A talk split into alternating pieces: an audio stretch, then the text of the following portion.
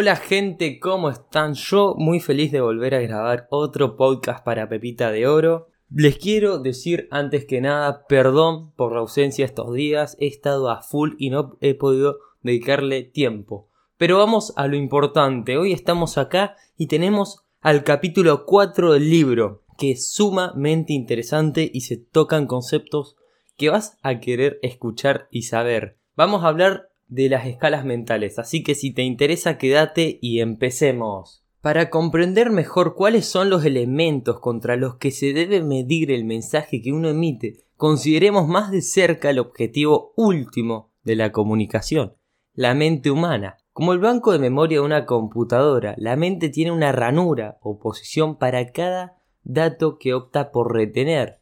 Al operar se parece mucho a una computadora. Sin embargo, existe una diferencia importantísima. La computadora acepta lo que se le dice, la mente no. Como mecanismo de defensa en contra del volumen de las comunicaciones de hoy, la mente rechaza la información que computa, solo admite aquella nueva referencia que cuadra con su estado actual del ánimo y rechaza todo lo demás. Esto es súper interesante y esta es la introducción a las pepitas de oro. Usted ve lo que espera ver. Agarrá dos dibujos abstractos cualquiera. Escribí en uno el nombre de Swartz y otro el nombre de Picasso. Después andá y pediré a cualquier persona su opinión. Usted va a ver lo que espera ver. Después, necesitamos de dos personas que tengan opiniones políticas contrarias. Por ejemplo, un demócrata y un republicano.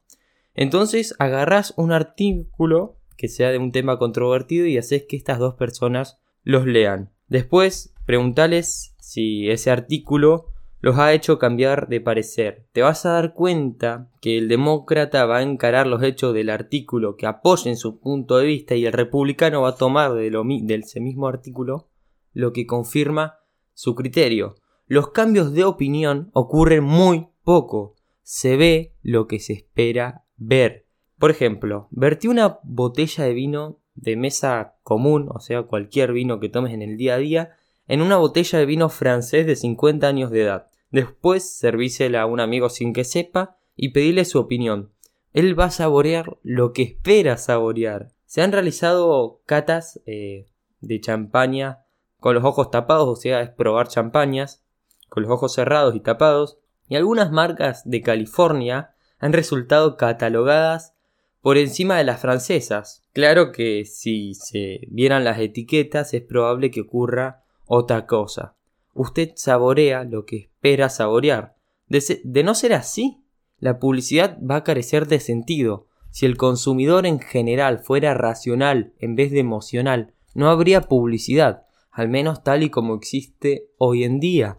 El objetivo primordial de toda publicidad es elevar las expectativas, crear la ilusión de que el producto o servicio va a realizar los milagros que el, consumidor espera. Y además de eso, de lograrlos, van a ser de forma rápida. Esto es exactamente lo que debe lograr la publicidad. Pero si se crea una expectativa opuesta y el producto no le va a ir bien. La publicidad con que se presentó la cerveza Gabler creó la idea de que como era un producto dietético su sabor no iba a ser demasiado bueno. Y en efecto, esa idea no entró. La gente la probó y quedó convencida de que tenía un mal sabor. Está en la mente de las personas. Vemos lo que queremos ver. Y es muy importante este principio. Un recipiente inadecuado. La mente humana no solo rechaza la información que no concuerda con sus conocimientos o sus experiencias previas, sino que tampoco tiene muchos conocimientos ni experiencias Según el psicólogo de Harvard, el doctor George Miller, la mente humana común no puede procesar más de 7 unidades por vez. Por eso el número 7 es muy habitual en las listas que se deben recordar. Por ejemplo, los números de teléfono tienen 7 cifras en general. Después están las 7 maravillas del mundo, Blancanieve y los 7 enanitos. Ahora vamos a lo siguiente. Dígale a alguien que cite todas las marcas de una determinada categoría de productos. Excepcionalmente, alguien le va a nombrar más de 7. Y eso es cuando se trata de una categoría que a esa persona le sea de gran interés. Con las de menor atractivo no se va a recordar ni uno ni dos artículos. repita cada uno de los 10 mandamientos. Si le resulta demasiado difícil, mencione las 7 señales de peligro del cáncer. O, ¿qué tal los cuatro jinetes del apocalipsis? Ajá.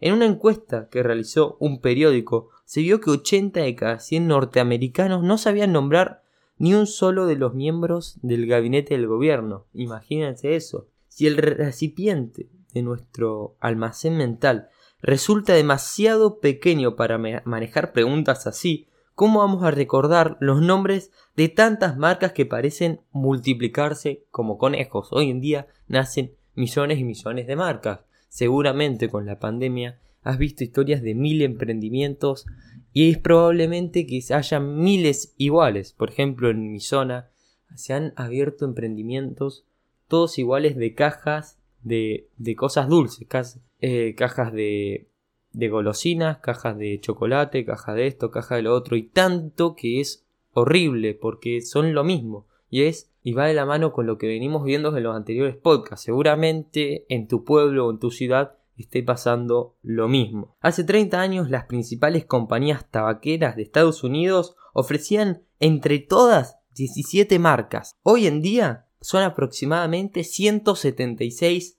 marcas. La modelitis es una enfermedad contagiosa de todas las empresas que abarca desde los autos, pasando por las cervezas, incluso por los lentes de fotografías. En Detroit se venden actualmente casi 300 modelos diferentes de automóviles de una desconcertante variedad de estilos y tamaños. Capri, Cimarrón, Camaro, Calais. Pero la pregunta es la siguiente: ¿es un Chevrolet Calaver o un Plymouth Cavalier?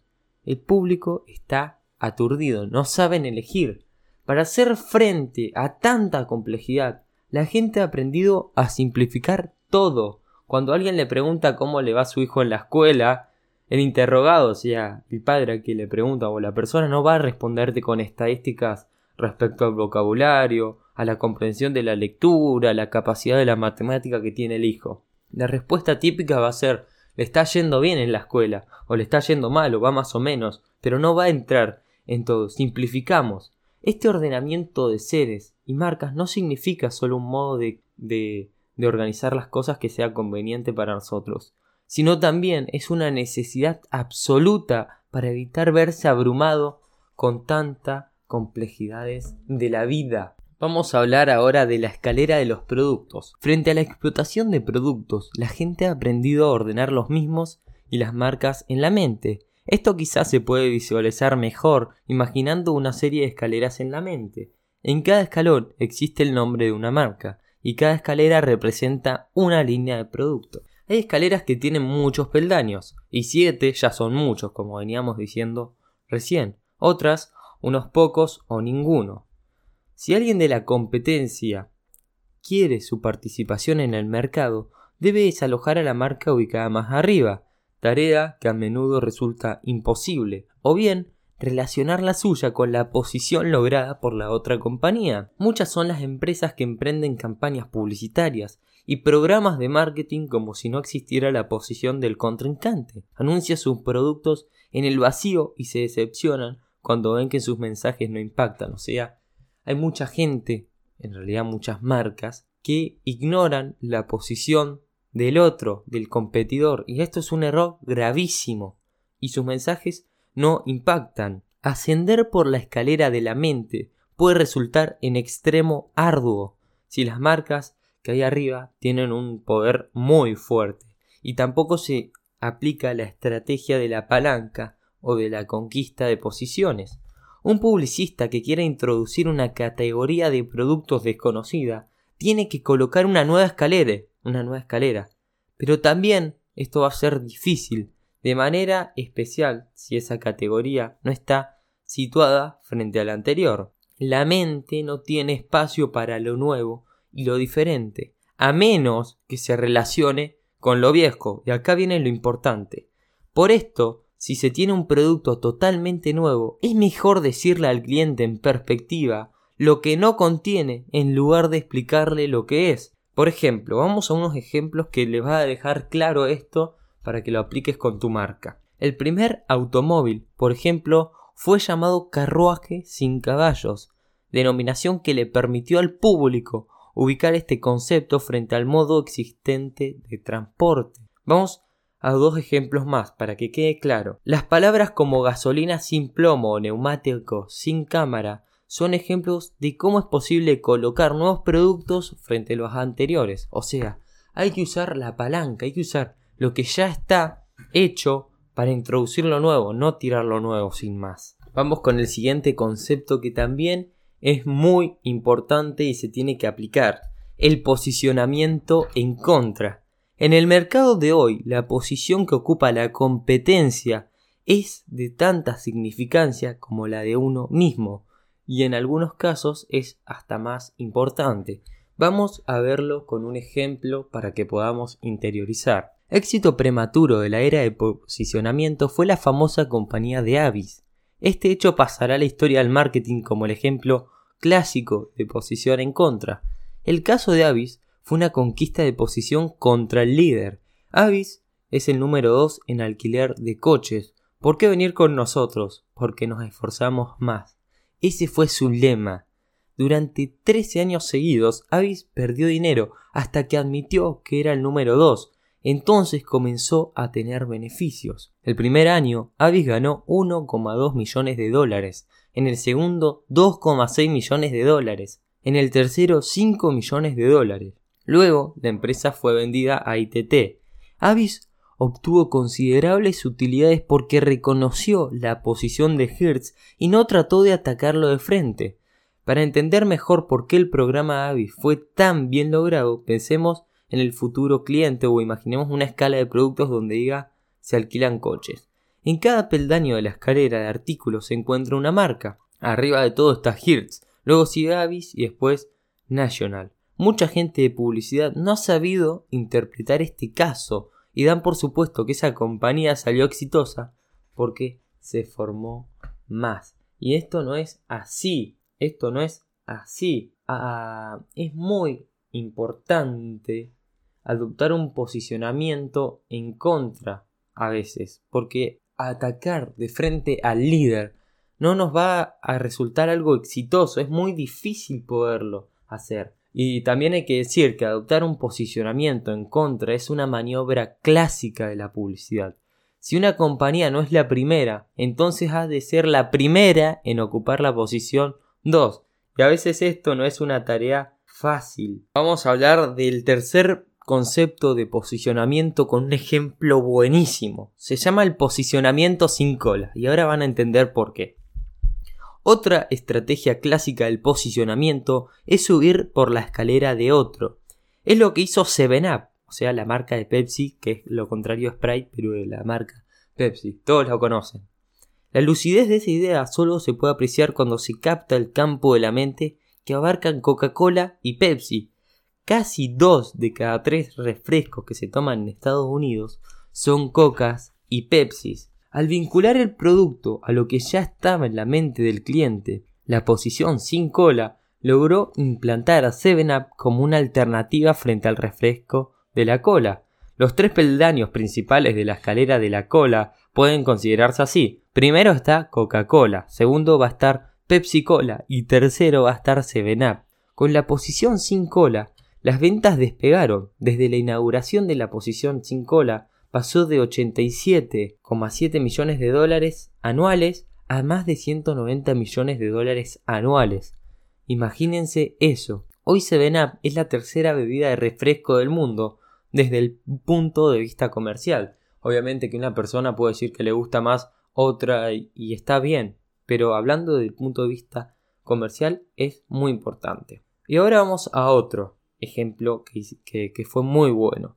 Para demostrar la Universidad de los Conceptos del Posicionamiento, McCormick Communications, perdón por la pronunciación, adquirió la estación de radio WLKW, que era una más del mercado de Province, o sea, una radio más, y la convirtió en la número uno, y utilizó el siguiente lema para poder usar este posicionamiento. WLKW, la estación anti-rock. Para encontrar una posición exclusiva hay que olvidarse de la lógica común. Esta sostiene que debemos encontrarnos en el concepto dentro de uno mismo o en el producto. Y eso no es verdad. Lo que se debe hacer es mirar el interior de la mente del cliente, no en la lógica, sino en la mente. Dentro de la base de 7up no se va a encontrar la idea de 5 Coca-Cola, sino se va a hallar en la cabeza del bebedor de cola. Y por último vamos a hablar de la trampa OLQLDEE. E. Sé que es larga, pero ahora la van a entender. Una vez logrado un posicionamiento, se necesita más que nada una constancia. Debe conservarse ese posicionamiento año tras año. Sin embargo, una vez que una compañía ha logrado un brillante posicionamiento y eh, una buena posición en el mercado y en la mente del cliente, suele caer en la trampa que les decía recién, que la abreviatura significa olvidaron lo que les dio éxito.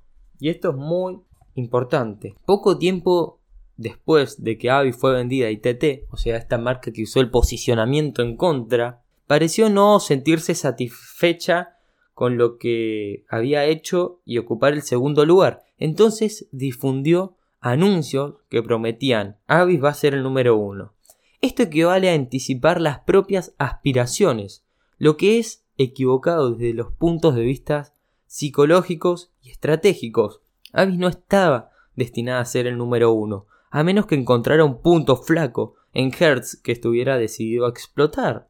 Además, la campaña anterior no solo vinculaba no solo vinculaba a Avis con el número 2 con Hertz número 1 en la escala de productos del cliente, o sea, lo que venimos hablando, de esta escalera que está en la mente de las personas. Avis estaba en el segundo lugar y Hertz en el 1, y eso era lo que le había dado éxito, ¿ok? sino que además esta publicidad capitalizaba la simpatía natural de la gente por el ser desposeído. La nueva promoción no fue más que una publicidad del estilo fanfarrón, como tantas otras que hay hoy en día.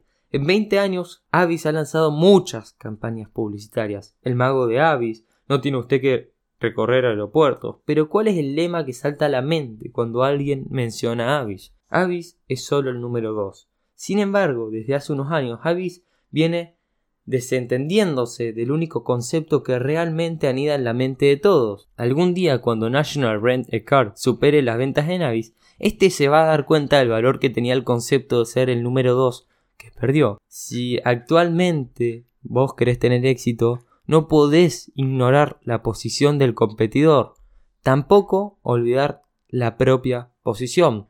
Como decía John Didlon, jugá el partido como viene, y esto aplica en este caso.